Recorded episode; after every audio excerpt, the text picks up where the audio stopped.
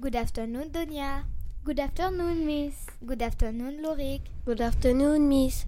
The door is open. Shut the door, please. Thank you. Good afternoon, class. Good afternoon, afternoon miss. miss. Sit down, please. Can I go to the bin, please? Yes, go to the bin.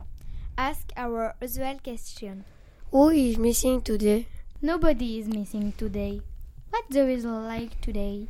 I don't know. Donia, today is Friday. How are you today, Donia?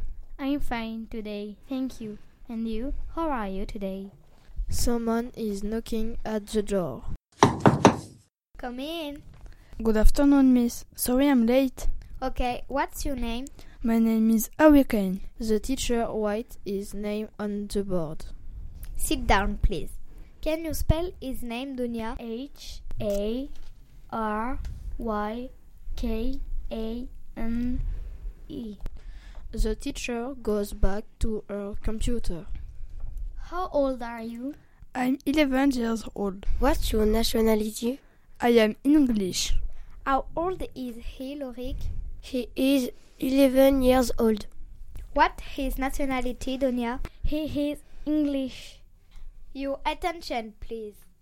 Be quiet. Can I go to the board, please? What for? To write the date. Okay, go. Can I borrow your pen, please? Yes, here it is. Can you spell the date, Lorik? F R I G A Y G A N U A R Y tense. Okay, thank you. Let's start. Be quiet, listen, and repeat. Put the chairs on the table, please.